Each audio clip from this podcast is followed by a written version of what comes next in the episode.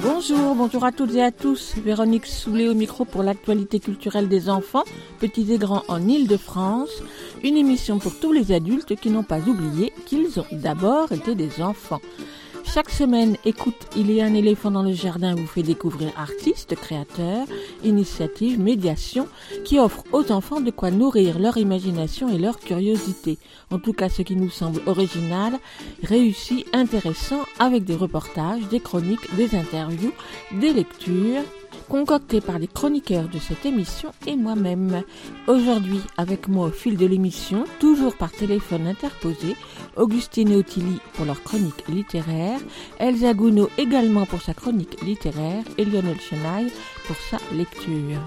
Pour commencer, comme tous les 15 jours, Augustine et Ottilie, 13 et 12 ans, présentent un roman dans leur chronique le mercredi. C'est lecture, ce sera dans quelques instants. Yveline Loiseur est photographe depuis longtemps. Elle expose, elle publie aussi.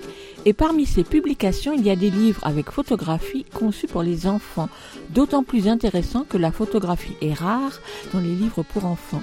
Je vous invite à les découvrir en sa compagnie, ce sera dans une dizaine de minutes. Elsa Gounod, libraire jeunesse à Paris, propose sa chronique Grand livre pour petites personnes, ce sera l'avant-dernière chronique de l'émission. Et pour terminer, Lionel Chenaili, comme chaque semaine, un extrait d'un roman de littérature générale sur le thème de l'enfance. Ce sera quelques minutes avant la fin de cette émission. Vous pouvez suivre l'actualité de l'émission sur les réseaux sociaux, Facebook, Instagram. Il y a un éléphant dans le jardin. Écoutez et vous abonnez au podcast sur toutes les applications habituelles, les grosses comme les petites, mais également sur la plateforme Podcastix, Podcastix plus écoute, il y a un éléphant dans le jardin. En vous abonnant d'un simple clic à la page sur Podcastix, vous recevrez chaque semaine dans votre boîte mail le programme de l'émission avec les infos complémentaires, les photos et les liens. Écoute, il y a un éléphant dans le jardin. C'est l'émission qui ouvre des fenêtres sur l'actualité culturelle des enfants. Nous sommes ensemble pour une heure et quelques bonnes poignées de minutes, tous azimuts.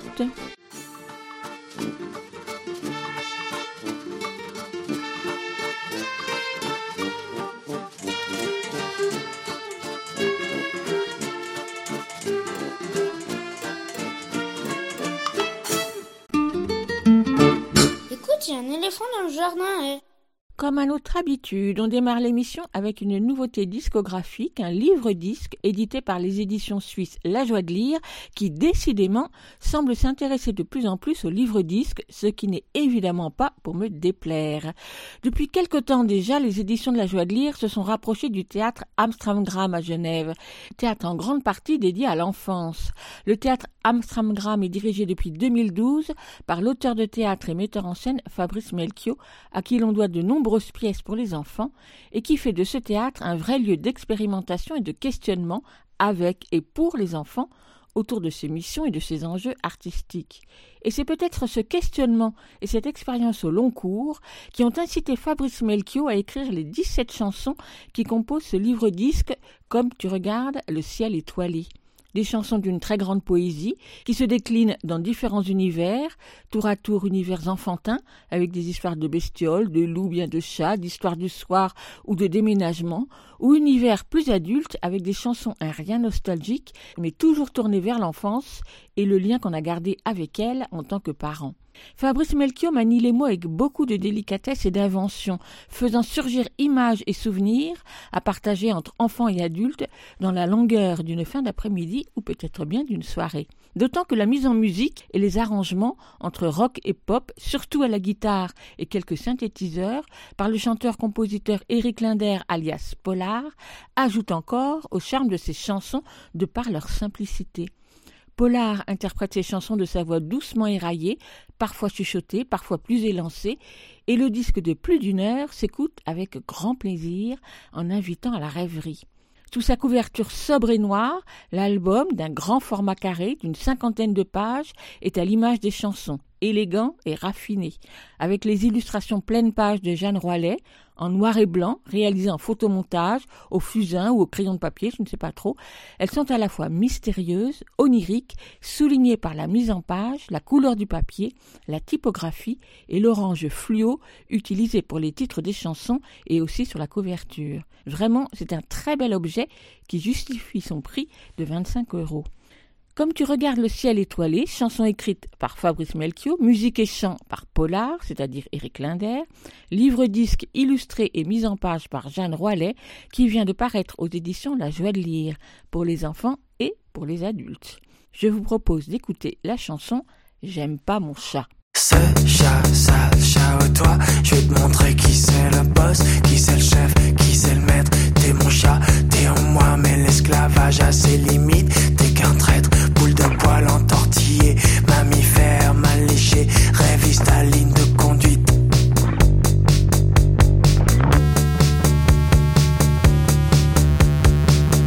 T'exagères, faut que tu gères ta vie de chat sans faire de moi ta beniche. Monsieur se prend pour un pacha, mais tu l'es pas. T'es qu'un un charlot, un chameau. Je vais passer au chalumeau ou appeler un copain sumo qui va te monter sur le dos,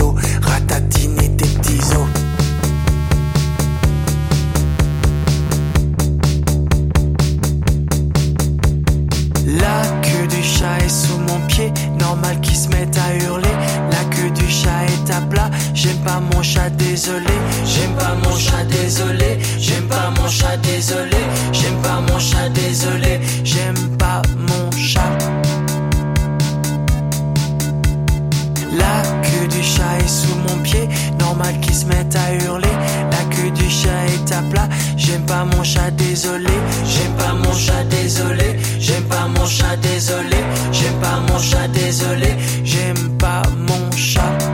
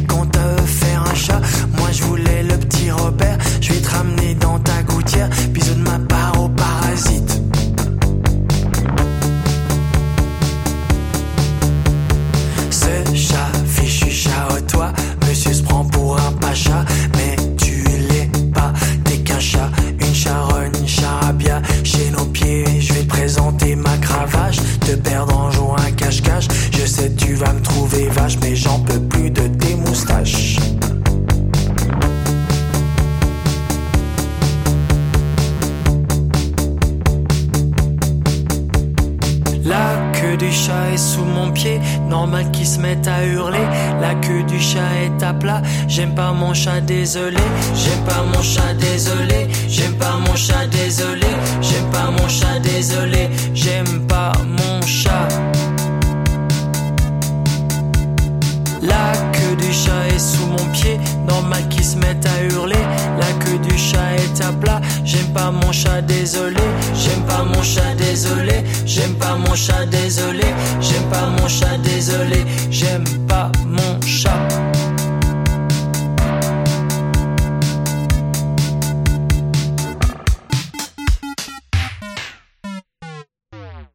Pas mon chat par Polar, chanson extraite du livre CD Comme tu regardes le ciel étoilé qui vient de paraître aux éditions La Joie de lire.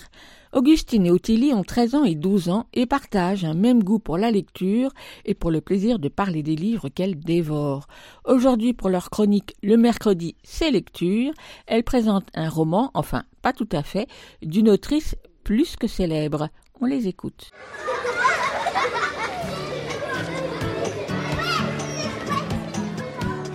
Mercredi, c'est lecture.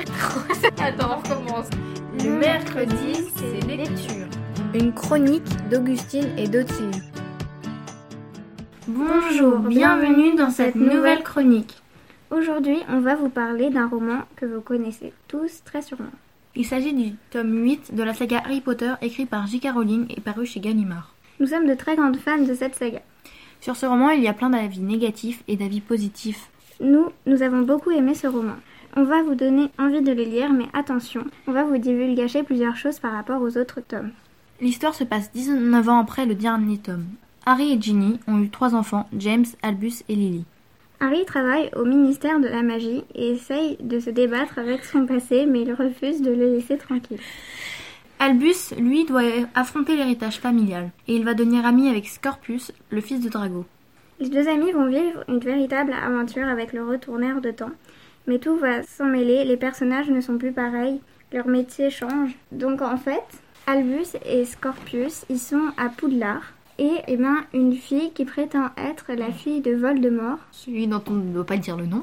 oui, va dire qu'elle a besoin d'aller dans le passé. Et du coup, ils vont l'accompagner. Sauf que quand ils vont aller dans le passé, ils vont changer des choses. Et quand ils vont revenir chez eux, et ben, rien ne va être pareil, tout va être différent. Les professeurs à Poudlard vont changer aussi. Ça va être quelquefois des personnages qu'ils connaissent vraiment, mais plus les, les anciens profs. Leurs parents vont changer de métier. euh, et parfois, ils vont même plus avoir les mêmes enfants. Donc, euh, il y a vraiment tout qui va changer.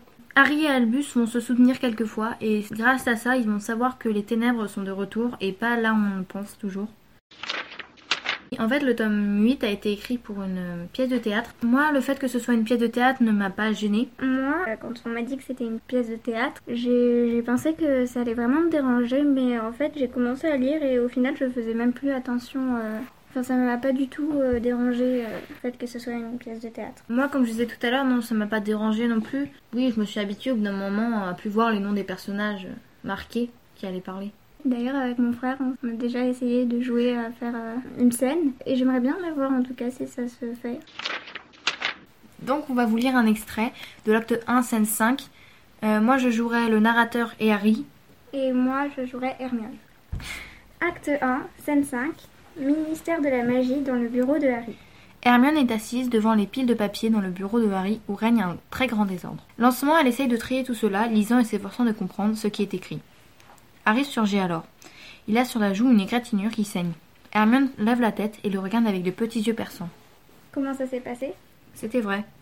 Théodore note En garde à vue. Et le retourneur de temps? Harry montre un retourneur de temps qui scintille d'un éclat intrigant. En le voyant, Hermione paraît stupéfaite. C'est un vrai? Il fonctionne? Ce n'est pas seulement un retourneur horaire. Il remonte plus loin dans le temps? Nous n'en savons rien pour le moment. Je voulais l'essayer là-bas, mais la voix de la sagesse l'a emporté. En tout cas, nous l'avons maintenant. Es-tu sûr que tu veux le garder? Je ne crois pas que nous ayons le choix. Regarde bien. Il est complètement différent du retourneur de temps que j'avais à Poudlard. Apparemment, la sorcellerie a fait du progrès depuis notre jeunesse. Tu saignes. Harry va se regarder dans le miroir et tamponne sa blessure avec un pan de sa robe. Ne t'inquiète pas, ça ira très bien avec ta cicatrice. Donc euh, moi, ce que j'ai le plus aimé, c'est de retrouver euh, les personnages euh, que j'ai toujours aimés en lisant les autres livres, de voir dans leur futur, voir ce qu'ils sont devenus. Et ce que j'ai le moins aimé, ça parle plus vraiment de Harry Potter, ça parle plutôt de son fils et enfin, c'est plus vraiment la même histoire du coup. Ce que j'ai le plus aimé, c'est que les anciens personnages sont là, donc c'est un peu comme Ottilie, que ce soit rapidement ou plus longtemps pour certains. Et j'ai vraiment aussi, pareil, aimé les voir bah, comment ils sont devenus, avec qui, par exemple, ils sont en couple, si on imaginait vraiment qu'ils allaient devenir comme ça dans les tomes précédents. Et ce que j'ai le moins aimé, c'est que j'aurais préféré que ça se passe un peu plus à Poudlard, vraiment au moment présent, pas dans d'autres époques, et qu'on soit un peu plus concentré sur Harry, parce que c'est vrai que là, c'est plus euh, sur Albus, même s'il y a des moments on, est- suit Harry dans son quotidien de père un peu euh, disputé avec son fils. J'aurais préféré que ce soit bah, un peu plus centré sur Harry. Euh, donc toi, Augustine, quel est ton personnage préféré dans euh, Harry Potter? Je vais pas pouvoir en prendre un seul, donc je vais en citer trois. J'aime beaucoup Virginie, Luna et Sirius, qui est un personnage très attachant. On le voit pas vraiment Sirius dans, dans l'histoire. Il est là euh, pas longtemps, mais c'est vraiment un personnage que j'ai trouvé très attachant et très gentil. Moi, mon personnage préféré, c'est bien évidemment Hermione. Je l'aime parce que, en fait, euh, dans le trio de Harry, Ron et Hermione, c'est un peu toujours euh, elle qui les sauve et euh, je la trouve intelligente et, enfin, et courageuse. Donc, on vous rappelle qu'on a parlé de Harry Potter et l'enfant maudit, le huitième tome de Harry Potter, qui est une pièce de théâtre. Il est écrit par J.K. Rowling et sorti chez Gallimard. On vous retrouve bientôt pour un prochain livre.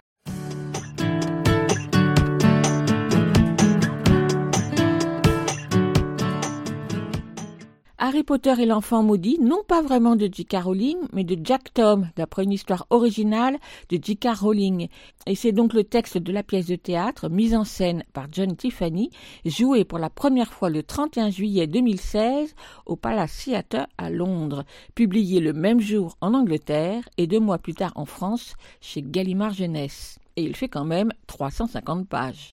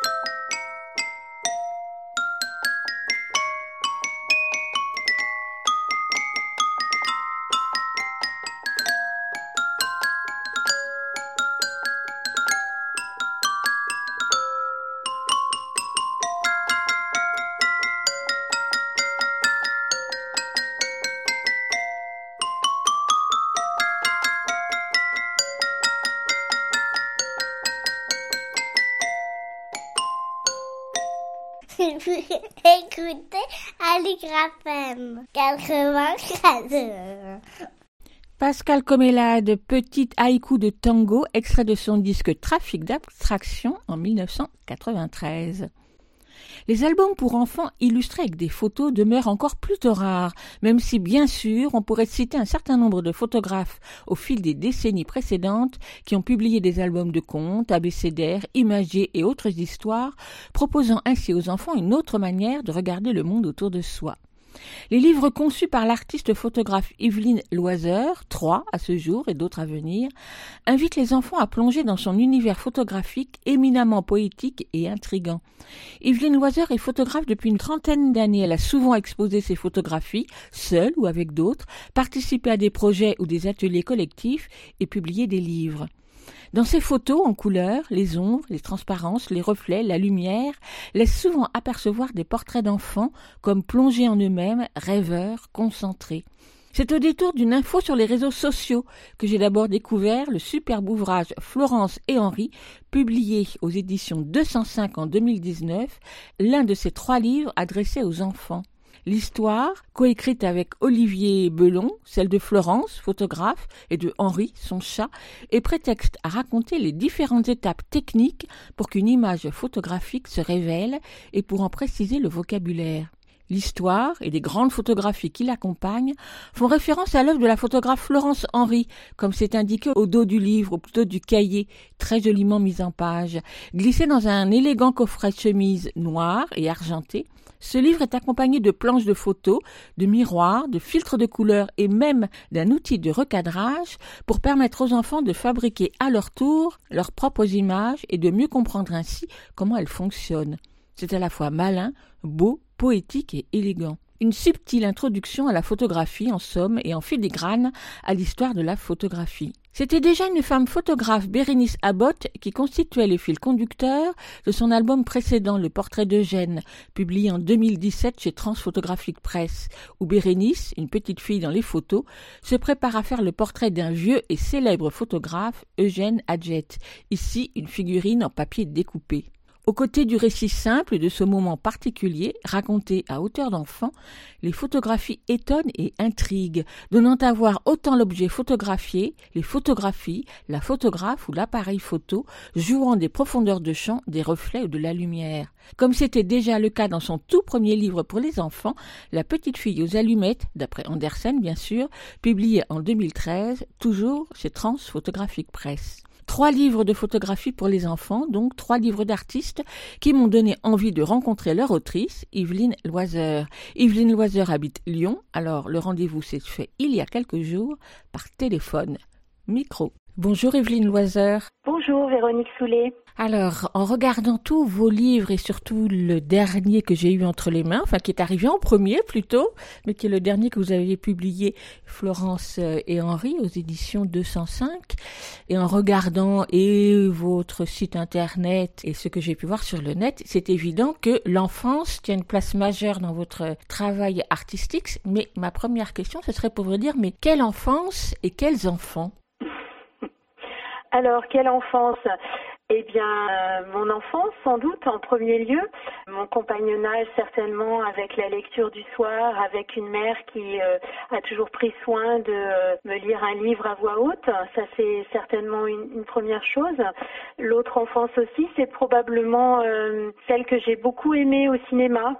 J'ai comme ça une petite liste de films fétiches, notamment L'enfance d'Ivan de Tarkovsky ou L'enfance Nutiala ou le premier film de Ken Loach qui s'appelle Kess. Donc c'est aussi cette enfance-là.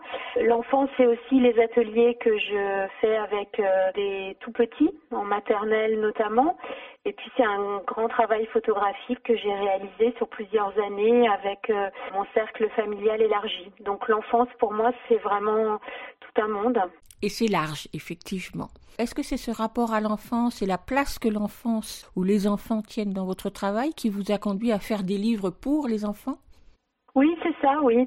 C'est effectivement ce travail qui s'appelait La vie courante que j'ai mené de 2002 à 2009 et qui a donné lieu aussi à un, ouvrage aux éditions Transphotographiques Presse. Et puis il y avait un texte de Michel Poivert, effectivement. Et puis c'est aussi le fait qu'il euh, y a finalement aujourd'hui pas tant de livres pour enfants qui sont euh, illustrés avec des images euh, photographiques. Donc c'est aussi cette envie de travailler avec ce médium qui m'a intéressée pour faire des livres pour enfants. Alors vous, vous avez édité, publié trois livres d'artistes pour les enfants qui sont publiés chez des éditeurs d'art ou des éditeurs de photos qui ne s'adressent pas habituellement euh, aux enfants et pas seulement aux enfants surtout. C'était une volonté de votre part parce que c'était vos éditeurs habituels ou parce que vous vouliez d'abord les inscrire dans un courant euh, artistique? Oui, c'est ça. C'est plutôt la, la, deuxième option, on va dire, même si la première n'est pas tout à fait fausse, puisque j'avais déjà travaillé avec Transphotographique Presse, mais j'étais effectivement intéressée par l'idée d'inscrire ces livres dans un territoire euh, ou avec des éditeurs qui connaissent bien la photographie, qui connaissent bien son histoire, ses enjeux. Ça me paraissait euh, important et qui sont aussi des éditeurs pour euh, ces deux éditeurs-là, soucieux du beau rendu des images photographiques et qui pensent que la photographie propose une manière particulière de montrer le monde aussi.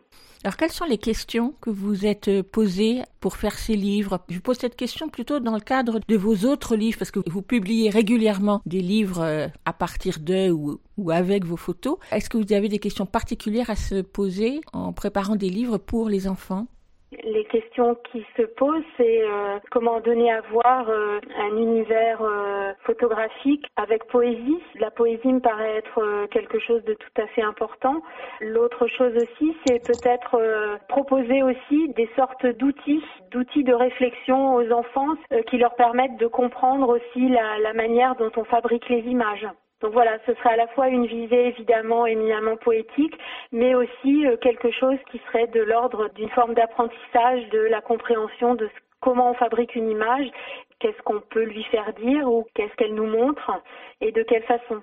On va donc parler de vos trois livres pour les enfants. Au départ, je voulais commencer par euh, Florence et Henri, le dernier que vous avez publié et le premier que j'ai eu entre les mains. Mais j'ai quand même envie de commencer par celui que vous avez publié donc en 2013, La petite fille aux allumettes, qui a donc paru chez euh, Transphotographique euh, Presse. Donc là, c'était votre premier livre pour les enfants et c'est surtout l'adaptation d'un conte classique, un conte que les enfants connaissent, un conte euh, d'Andersen. Donc comment vous êtes arrivé à ce livre-là, qui en plus en regardant de plus près, je me suis dit mais en fait Andersen a été le premier qui a illustré ses livres avec des photographies. Oui, donc il y avait effectivement ce, que vous rappelez là.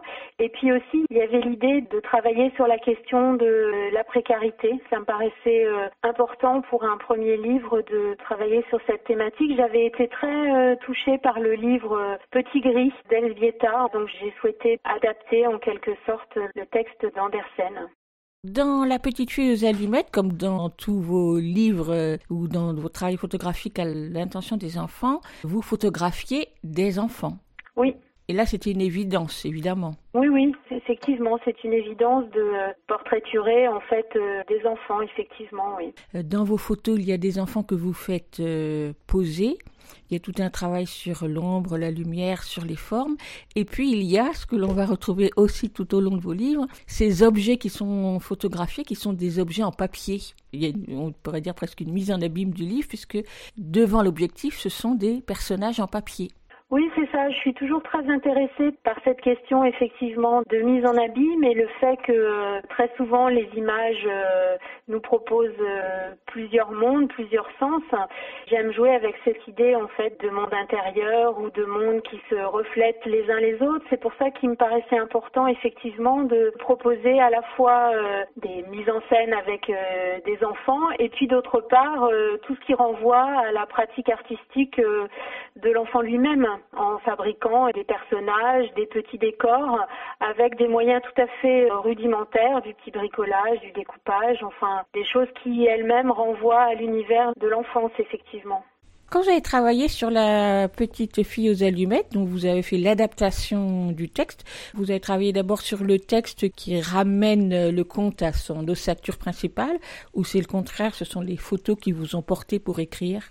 Non, non, je fais une sorte de synopsis euh, extrêmement précis de l'ensemble du livre. C'est valable pour les livres pour enfants, mais c'est valable aussi pour tous les projets que je mène. J'écris. J'ai donc euh, découpé le texte en différents épisodes et je, notamment en ce qui concerne euh, la petite fille aux, allumettes, noté dans le texte cette alternance entre l'errance de cette fillette et puis les apparitions grâce à l'allumette, ce qui a immédiatement déterminé en fait euh, deux types d'images, hein, des images un peu monochromes pour les ombres et puis des images à l'inverse euh, plus flamboyantes et euh, plus joyeuses pour les, les apparitions. Donc c'est vraiment le, la construction du récit qui inaugure le travail et ensuite je, fais les images en accordant une grande place à l'expérimentation et au travail purement artistique de fabrication des images.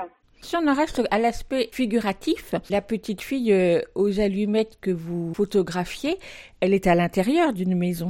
Non, elle n'est pas à l'intérieur ah. en fait. C'est-à-dire que cette petite fille aux allumettes, elle est toujours euh, à l'extérieur parce qu'elle est figurée en ombre. C'est une ombre qui projette euh, cette sorte de présence-absence dans le décor. Par contre, quand on est dans le contexte de l'imaginaire et du rêve au moment où elle craque l'allumette, là effectivement le corps apparaît, mais pas de visage. Le corps apparaît pour mettre en œuvre ce rêve de douceur et de bonheur. Sinon, c'est une ombre. C'est vrai, j'avais pas fait attention qu'on voyait ses pieds qui montraient bien qu'elle était à l'extérieur sur une des photographies.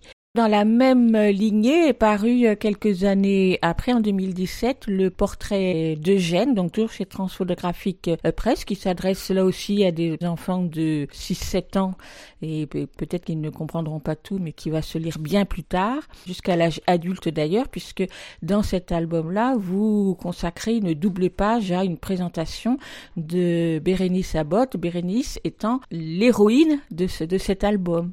Oui, voilà. L'idée étant effectivement de euh, montrer et de parler de photographie aux enfants, mais aussi euh, aux adultes. Il y a ce que vous appeliez cette mise en abîme, c'est-à-dire qu'on a le récit d'un portrait. Comment on fait un portrait en photographie Donc deux protagonistes, une jeune fille qui s'appelle Bérénice et puis un petit personnage en papier qui s'appelle Eugène. Et donc euh, on suit les différentes étapes de fabrication d'un portrait.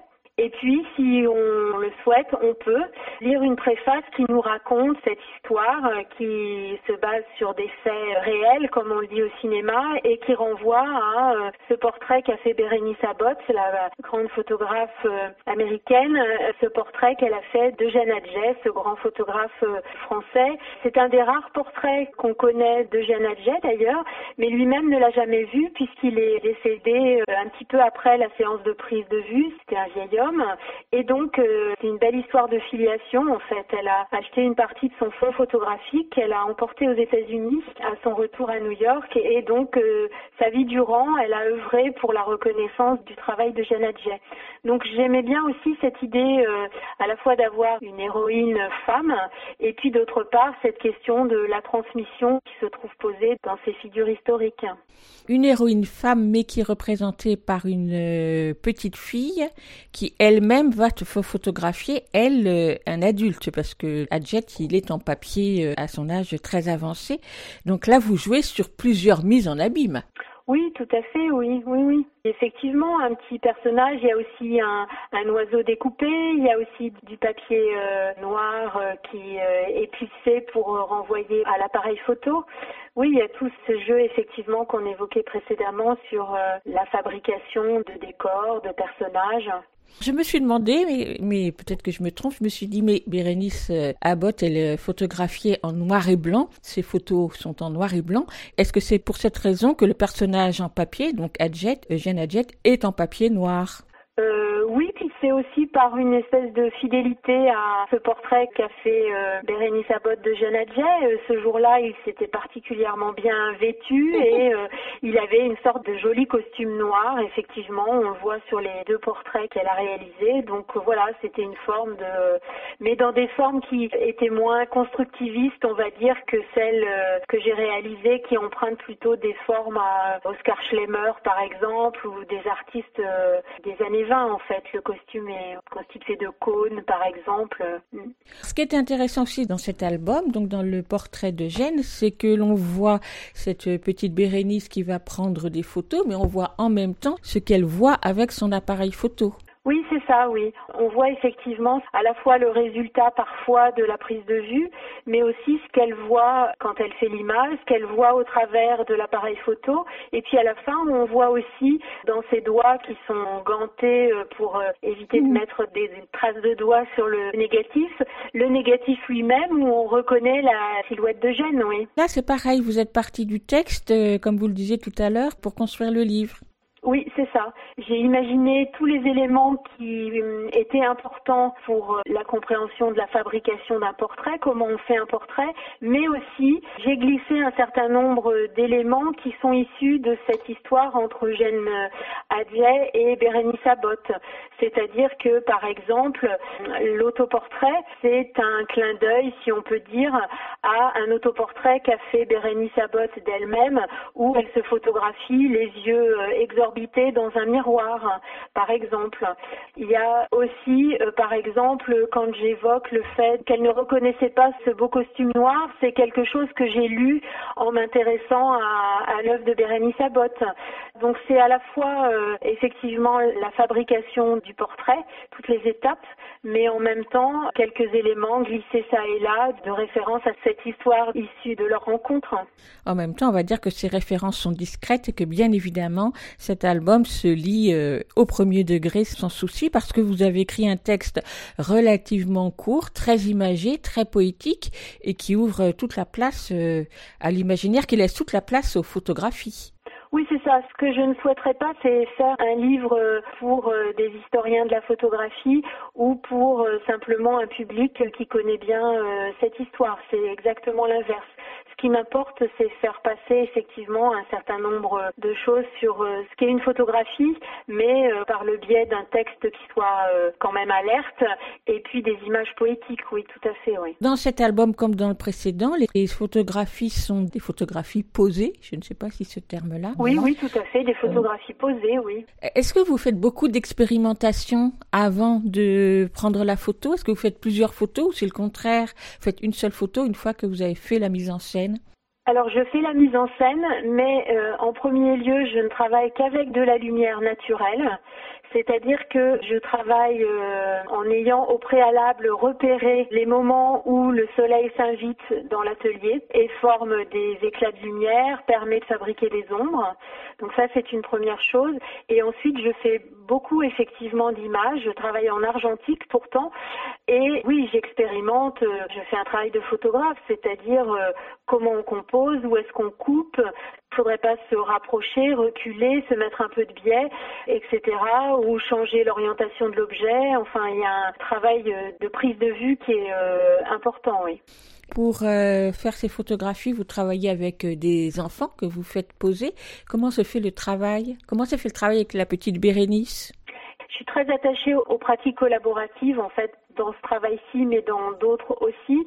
Donc c'est un travail de parole. On discute, voilà ce qui se passe, euh, voilà l'histoire, euh, voilà comment on s'y prend quand on est photographe, qu'est-ce que tu en penses, euh, comment est-ce que tu imagines tenir la loupe, qu'est-ce qui est le plus évident pour glisser son œil dans le cercle noir de l'appareil photo. Enfin voilà, c'est vraiment un travail, oui, de collaboration, de discussion, de parole parfois de co-construction finalement aussi.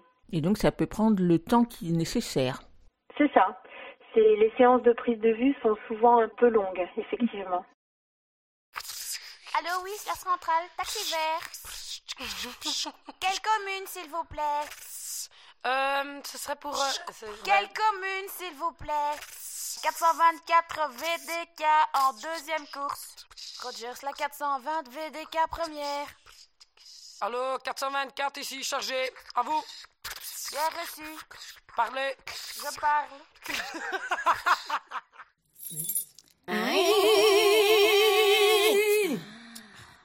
Stacks to cat stack a doom doom static stacks to cat stack a doom doom static stacks to cat stack a doom doom static stacks to cat stack a doom doom static stacks to cat stack a doom doom static stacks to cat stack a doom doom static stacks to cat stack a doom doom static stacks to cat stack a doom doom static stacks to cat stack a doom doom static stacks to cat stack a doom doom static stacks to cat stack a doom doom static stacks to cat stack a doom doom static stacks to cat stack a doom doom static stacks to cat stack a doom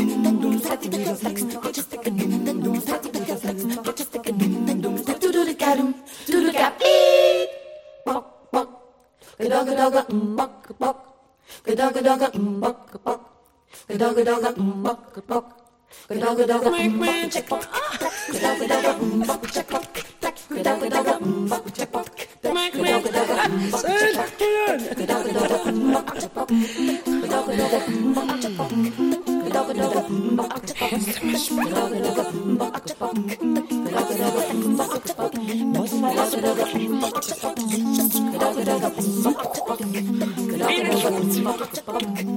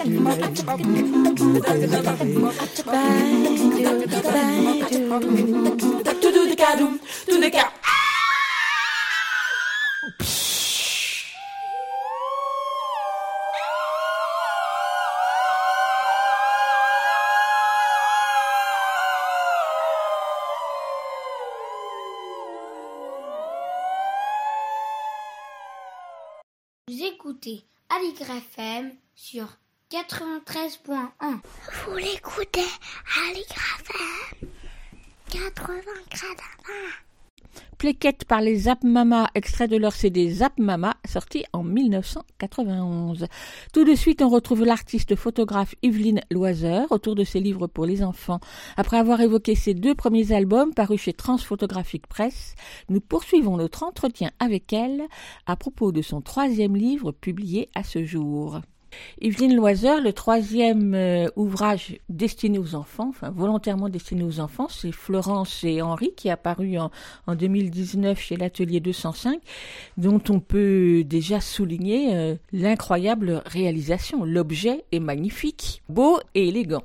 Oui, l'objet est magnifique. C'est vrai que j'ai souhaité euh, travailler avec ces éditeurs, donc Florence Roller et Damien Gauthier, parce que j'étais particulièrement séduite par les qualités graphiques de leurs livres.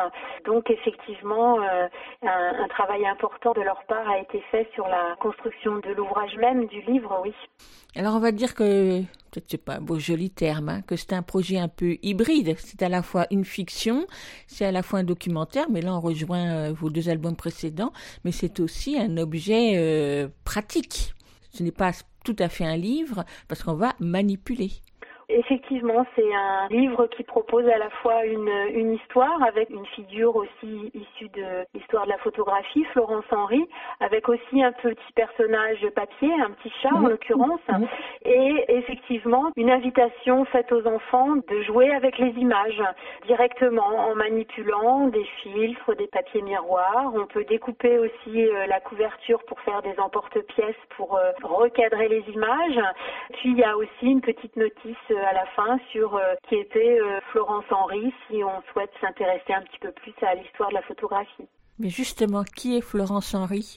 Alors Florence Henry, c'est une photographe qui a travaillé aussi dans l'entre-deux-guerres et qui a réalisé un certain nombre de euh, photographies qu'on pourrait appeler soit des constructions, soit des natures mortes, en tout cas avec beaucoup de miroirs. Et c'est vraiment ce travail-là qui m'a beaucoup intéressée, hein, ces natures mortes au miroir, avec à l'intérieur des images finalement plusieurs images qui se recomposent. Et puis c'est quelqu'un qui expérimentait beaucoup, qui grattait ses négatifs, qui faisait des collages. Donc on était vraiment dans une pratique euh, très joyeuse de l'image en fait. Donc vous avez pris comme fil conducteur cette photographe pour parler photographie aux enfants. Est-ce que vous avez hésité entre plusieurs photographes? Oui, il y, a, beaucoup de figures, notamment de femmes photographes qui sont effectivement euh, intéressantes. hein. Au 19e, il y aurait probablement euh, Julia Margaret Cameron, par exemple. Mais euh, celle-ci, non, c'est vraiment la question du miroir, pour le coup, qui m'a particulièrement intéressée chez Florence Henry. Florence Henry devient Florence et Henry. Donc Florence photographe, Henry son chat en papier, comme vous le disiez tout à l'heure.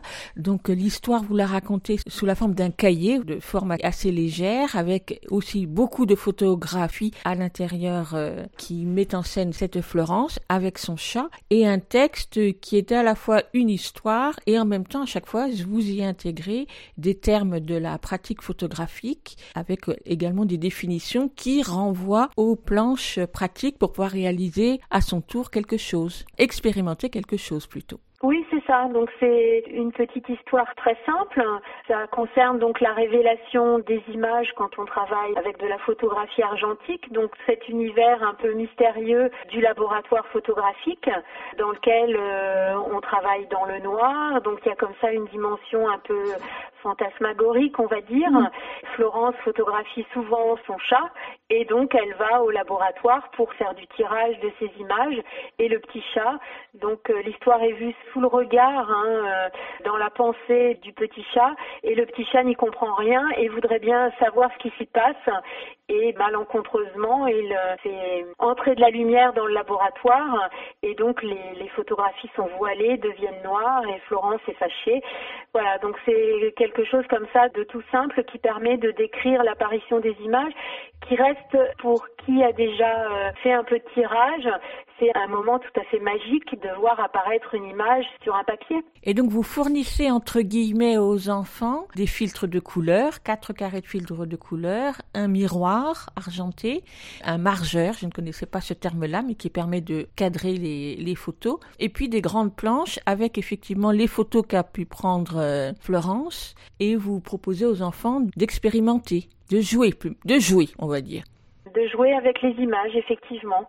Donc euh, eux-mêmes de euh, faire disparaître une couleur euh, grâce à la superposition de filtres, de retrouver à quel négatif ou l'inverse à quelle image correspond ce négatif. On peut effectivement faire un travail de reflet grâce au petit papier miroir et retrouver en quelque sorte le plaisir de l'événement, on va dire, photographique. Qui est l'événement de l'ombre, l'événement du reflet, l'événement de l'apparition des images, toute cette magie de la photographie en fait. Il a été long à élaborer cet ouvrage? Oui, il a été assez long, c'est-à-dire que il a nécessité un certain nombre de temps de rédaction du texte, d'abord de préparation hein, du synopsis, puis de rédaction du texte, de fabrication des images, et puis il y a eu un travail important fait par les, euh, les éditeurs sur la mise en page. Le fait que le papier miroir euh, fournit tout à coup les yeux du petit chat dans la couverture, euh, l'élaboration sous forme de quelque chose qui est entre le coffret et la chemise, qui permet de glisser plusieurs éléments. Enfin, toute cette partie de conception, oui, a été euh, un peu longue, effectivement. Trouver euh, quelqu'un qui puisse euh, proposer des filtres. Donc, toutes ces recherches aussi menées avec l'imprimeur, en quelque sorte. Et puis on va souligner aussi la typographie. J'ai vous trouvé ça très très joli, la typographie utilisée, le travail sur la couleur dans la typographie. La particularité aussi de cet éditeur, donc 205, c'est qu'ils ont aussi une fonderie de caractères et que euh, le travail typographique est vraiment un de leurs corps de métier, si on peut dire. Oui, donc c'est vraiment un très très beau travail. Yveline euh, Loiseur, euh, est-ce que vous allez publier d'autres livres pour les enfants? Est-ce qu'il y en a déjà qui sont en préparation ou dans votre tête? Ah oui, oui, oui. J'ai deux projets en fait. Le premier, c'est euh, un projet qui serait une promenade dans une ville avec euh, des découpages et des constructions architecturales à faire dans les images mêmes. Donc on découperait dans les photos. Et puis l'autre projet, ce serait une question d'apparition des images, une histoire de filiation aussi entre une jeune fille et probablement une vieille dame qui fabrique des images d'un bout à l'autre d'une cour la nuit en faisant apparaître des choses sur le, les façades des murs et qui pourraient un petit peu rappeler euh, les prémices de la photographie, euh, les dioramas, qui étaient des sortes de spectacles que faisaient Daguerre, hein, des inventeurs de la photographie, avant même que la photographie ne naisse. Donc ce serait un peu ça, l'apparition des images avec euh, ce dialogue intergénérationnel, on va dire. Ben, j'ai hâte de les découvrir. Evelyne Loiseur, vous évoquiez tout à l'heure les ateliers que vous menez avec les enfants, entre autres euh, en école maternelle. Vous continuez à le faire aujourd'hui?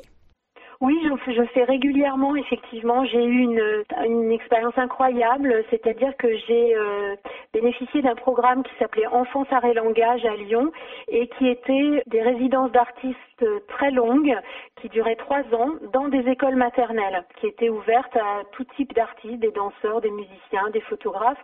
Et donc j'ai travaillé pendant trois ans, un jour et demi par semaine dans une école maternelle. J'avais un atelier et je travaillais avec des enfants de deux ans et demi à cinq ans et demi. Et puis récemment, par exemple, j'ai travaillé dans le cadre de cette exposition de luxe à Valence avec une classe maternelle, une grande section où on a euh, travailler sur euh, l'autoportrait au travers d'ombres et de reflets. Donc c'était pour le coup des enfants de 5 ans, 5 ans et demi. Oui. Et qu'est-ce qui vous étonne le plus chez ces enfants quand vous travaillez avec eux? Le questionnement, étrangement. le questionnement, c'est-à-dire que euh, les enfants posent euh, beaucoup de questions sur euh, comment on fabrique les images, sur les ombres, sur les reflets. Voilà, ça c'est une première chose. Et puis une grande liberté, une grande mobilité, c'est-à-dire cette capacité à changer de point de vue, recommencer, aller un peu plus loin, découvrir autre chose. Voilà, c'est quelque chose qui est euh, souvent extrêmement, extrêmement joyeux et, énergique aussi. Cette curiosité aussi des enfants, en fait. Alors, je, m'en vais sur mes trois dernières questions, Yveline Loiseur, et la première de ces dernières questions sera pour vous demander quelle est la première photo que vous avez réalisée? Est-ce que vous vous en souvenez? La première photo que j'ai réalisée, je crois que c'était un portrait de ma grand-mère en noir et blanc il y a euh, très longtemps, euh, un petit peu avant que je n'entre à l'école de photographie d'Arles. Et vous l'avez encore cette photo? Oui, j'ai encore, oui, oui, oui, c'est un portrait, euh, un portrait posé dans une cour, avec un regard direct, avec quelque chose à la fois d'extrêmement naturel et en même temps de très tenu dans la posture, en fait. C'est un petit peu toujours cette façon que j'ai de travailler, en fait, dans une relation de dialogue. Mon avant-dernière question sera pour vous demander quel est le livre de votre enfance dont vous vous souvenez qui vous a marqué, surtout qui vous a peut-être conduite à travailler vers les enfants. J'ai gardé longtemps le, souvenir d'un livre qui s'appelait euh, Isidore l'hippopotame. C'était un livre de Elisabeth euh, Brozowska, mais en fait j'aimais surtout le traitement plastique. L'histoire était euh, finissait pas très bien, mais par contre euh, la partie plastique était très réussie parce que euh, les couleurs étaient très belles. C'était des couleurs de la fin des années, au début des années 70, euh, des mélanges un peu étranges. Je me souviens de vert un peu anisé avec du violet pour l'hippopotame, enfin quelque chose comme ça. Et puis le, le mobilier était euh, assez séduisant avec des fauteuils qui pouvaient rappeler euh, les grandes figures du design, euh, Jacobsen ou des gens comme ça. Voilà, donc j'étais très très séduite par le décor de cette maison et puis et puis la couleur, oui, surtout. Ma dernière question sera pour vous demander quels sont les trois objets qui définissent votre lieu de travail. Ah bien, l'appareil photo, le papier, c'est-à-dire le papier miroir souvent, et puis souvent un rideau, mais un rideau, un voile qui permet de faire apparaître des ombres. Merci beaucoup, Yveline Loiseur. Merci à vous, Véronique Soulet. Florence et Henri de Yveline Loiseur, coécrit avec Olivier Belon, apparu en 2019 aux éditions 205 au prix de 26 euros. La petite fille aux allumettes et Le portrait de Gênes ont été publiés, eux, en 2013 et 2017 chez Transphotographique Presse au prix de 22 euros. Et si vous habitez du côté de Toulouse, vous pouvez voir des photos extraites de ces livres à la médiathèque José Cabanis, dans le cadre de la grande exposition consacrée à la photographie dans les livres de jeunesse, à voir jusqu'au 20 septembre prochain. Et sur le site d'Yveline Loiseur, vous pouvez suivre toute l'actualité de ces expositions en cours. Écoutez Aligraphem 94.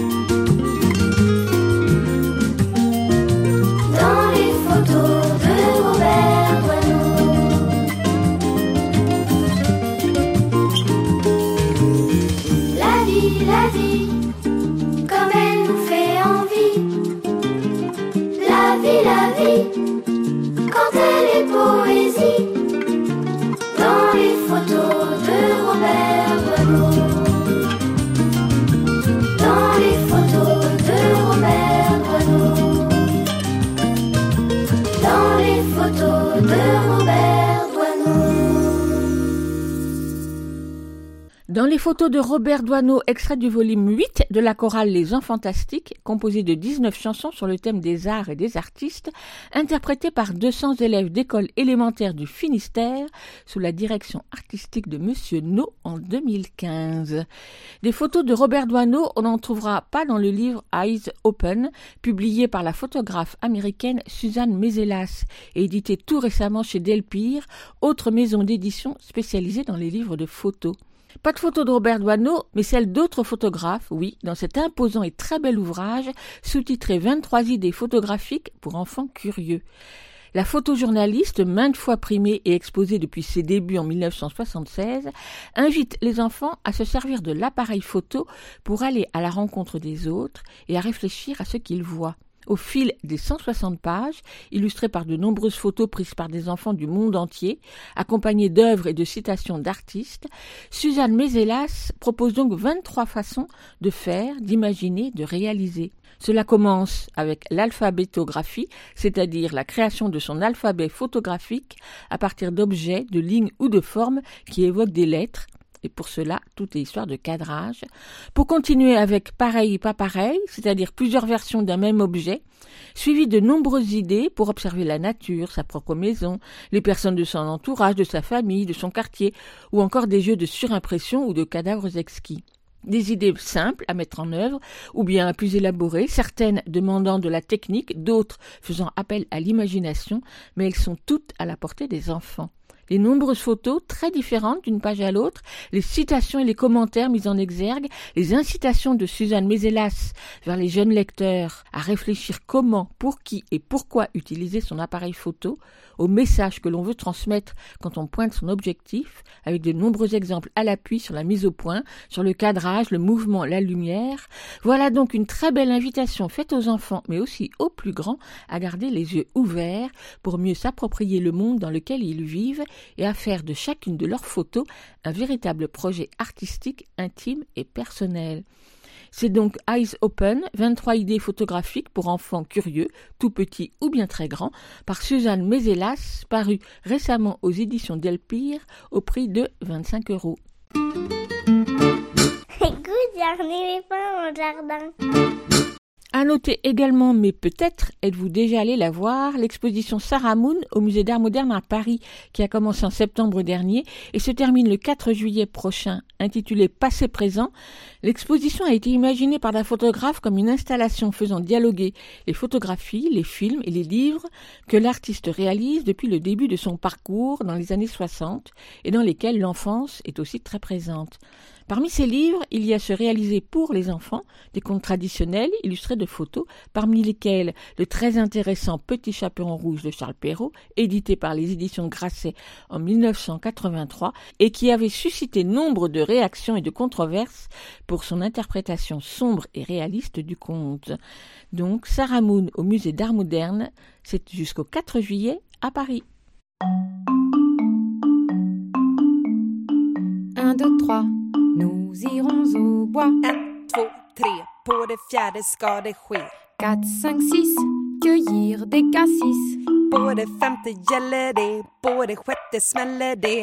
7, 8, 9, ou dénicher un œuf. 7 och 8 jagar råtta, 9, 10 slå med lie. 10, 11, 12, attention ça bouge.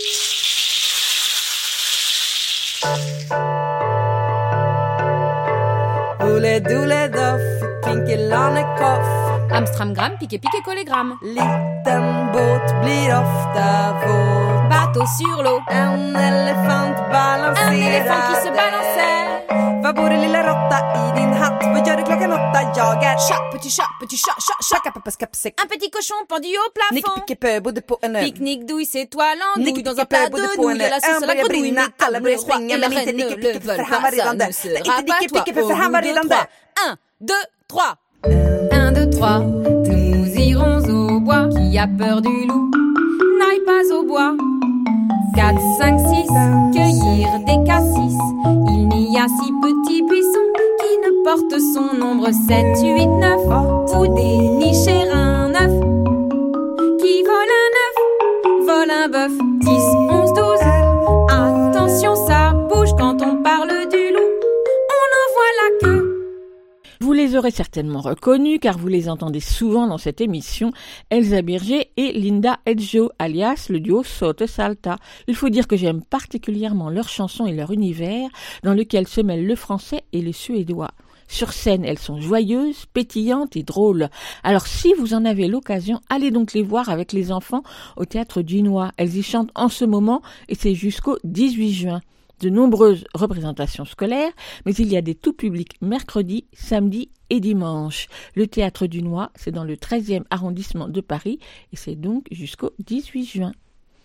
Elsa Gounod est libraire spécialisée jeunesse à Paris et chaque semaine, elle farfouille dans les rayons nouveautés de sa librairie pour nous proposer un livre pour enfants, un album, un roman ou une BD, c'est selon, dans sa chronique Grand livre pour petites personnes.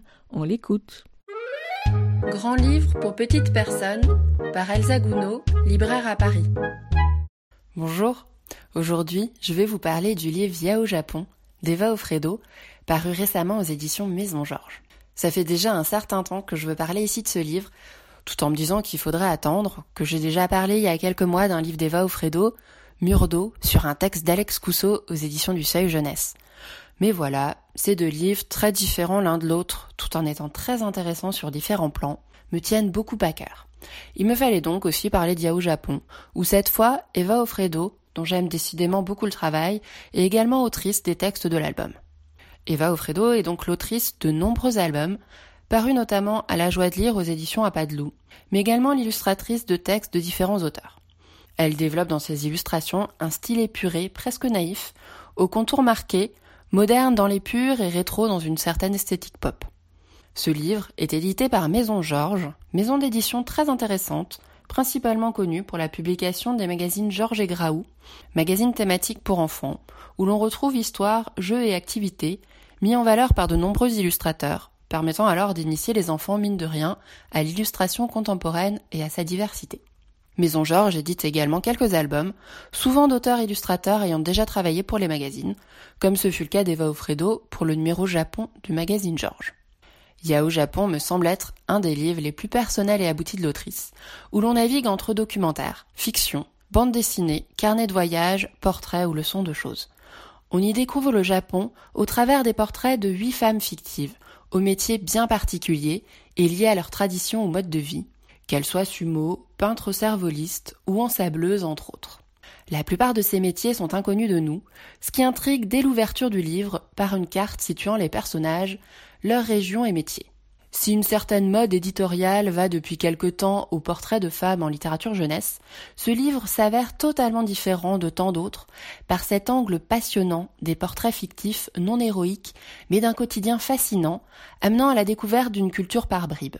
Ce sont des portraits de femmes comme autant de portraits du Japon, de sa société et de sa culture, dans une forme d'extraordinaire du quotidien, dans les destins de femmes passionnées, portées par des rêves d'enfants dont elles ont fait leur métier, les rapprochant toutes de leur environnement, de la nature locale et de leur culture traditionnelle. Ce livre s'avère alors aussi poétique que passionnant, fin et délicat, en distillant une atmosphère fascinante, propice à la découverte, mais aussi à la rêverie, en proposant une ouverture sur la culture japonaise, pourtant assez représentée en France, par un biais peu habituel. De la douceur et de la simplicité développée par Eva Ofredo ressort alors une grande élégance. Le parti pris de l'autrice, d'une construction très régulière, alliant propos et graphisme dans toutes leurs composantes, forme un livre très cohérent et passionnant autour de ces huit portraits, autant de régions du Japon et de couleurs pour représenter chacune d'elles. On passe ainsi à la lecture, pouvant d'autant plus facilement être fragmentée, par huit monochromes composés de dix planches chacun, et s'ouvrant par une double page sans texte, associant un portrait et un paysage comme autant d'indices sur chaque personnage qui sera alors raconté dans les pages suivantes par les objets, animaux ou végétaux qui lui sont liés, dans une grande richesse de détails allant parfois même jusqu'à la traduction en images de mots japonais sans traduction littérale. On se retrouve ici entre documentation et contemplation, à regarder ces agencements de petites scènes ou détails narratifs en eux-mêmes, en parallèle du texte en cartouche en bas de page, dans une forme de lecture en deux temps, poussant à l'observation minutieuse. Il y a là du beau livre familial où chacun pourra piocher tant d'informations que d'envies de découverte, différentes selon son âge ou sa sensibilité, dans une grande poésie du voyage immobile, une forme d'ouverture à l'imaginaire. Dans cette narration imbriquant texte et images, les illustrations d'Eva Ofredo se révèlent saisissantes, dans un trait sobre et stylisé, mettant en relief la multitude de détails, aux contours épais et aux jeux de couleurs étudiés, entre aplats et effets de matière, permettant de nuancer chaque couleur attribuée à un personnage et évoquant par moments la gravure. Qu'il est alors intéressant de retrouver le style graphique de l'autrice, s'intégrant parfaitement à l'univers japonais, sans singer certains codes graphiques du pays, mais en reprenant dans son style une épure proche du pictogramme. À noter la fabrication impeccable du livre par Maison Georges, qui le rend encore plus appréciable, imprimé en France à la manufacture des Deux Ponts.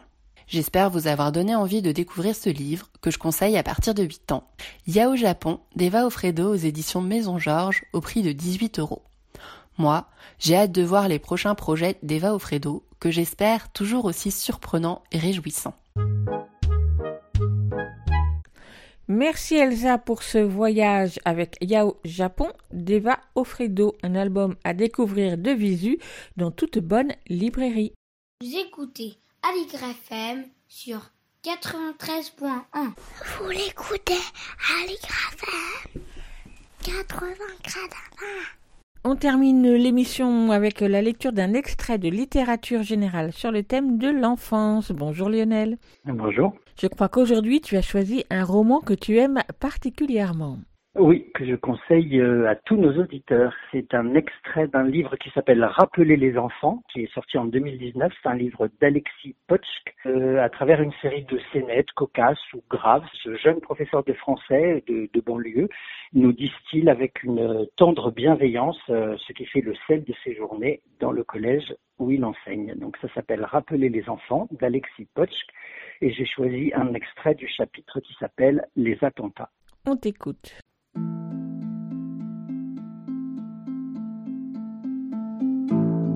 Les couloirs étaient pleins d'un silence sépulcral. On roulait sur des chuchotements terrifiés.